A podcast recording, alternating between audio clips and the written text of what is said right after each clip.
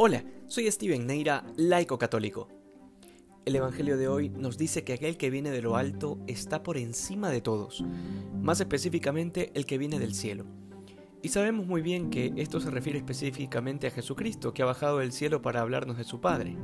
Sin embargo, esta realidad espiritual también habla de todos aquellos que hemos recibido el Espíritu de Dios en nuestra vida a través de los sacramentos, en un primer momento en el bautismo y luego en la confirmación.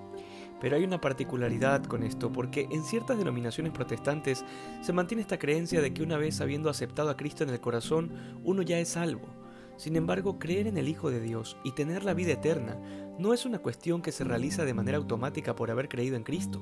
De hecho, basta leer el capítulo 6 de San Juan para darnos cuenta que Jesús es muy explícito cuando nos dice que aquel que no come su carne y no bebe su sangre no tendrá vida eterna. Y entonces se hace evidente que no basta con creer, sino que la fe nos mueve a actuar, pero actuar de acuerdo a la voluntad de Dios y no la nuestra.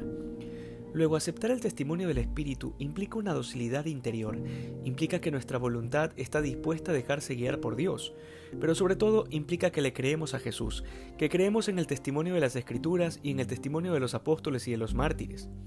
En otras palabras, que creemos en el testimonio de la Iglesia algo que a veces puede parecer difícil porque la iglesia es humana y divina, por tanto tiene sus luces y sus sombras, y esas sombras para muchos se convierten en un obstáculo para creer en el testimonio del Espíritu en la iglesia.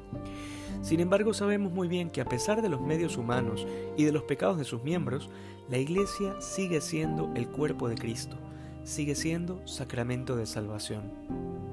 Que hoy seamos más santos que ayer. Dios te bendiga.